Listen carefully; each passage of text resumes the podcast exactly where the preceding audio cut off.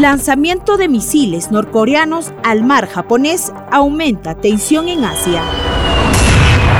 En octubre, un misil balístico de mediano alcance lanzado por Corea del Norte sobrevoló el territorio de Japón para luego impactar en su mar. Los norcoreanos respondían a los ejercicios militares navales que se llevaba a cabo entre Estados Unidos, Corea del Sur y Japón a quienes considera una amenaza y un ensayo de invasión. Corea del Norte ha lanzado un misil balístico que ha sobrevolado nuestro país y creemos que ha caído en el Océano Pacífico. Este es otro acto de barbarie tras una serie de lanzamientos de misiles balísticos que condenamos enérgicamente.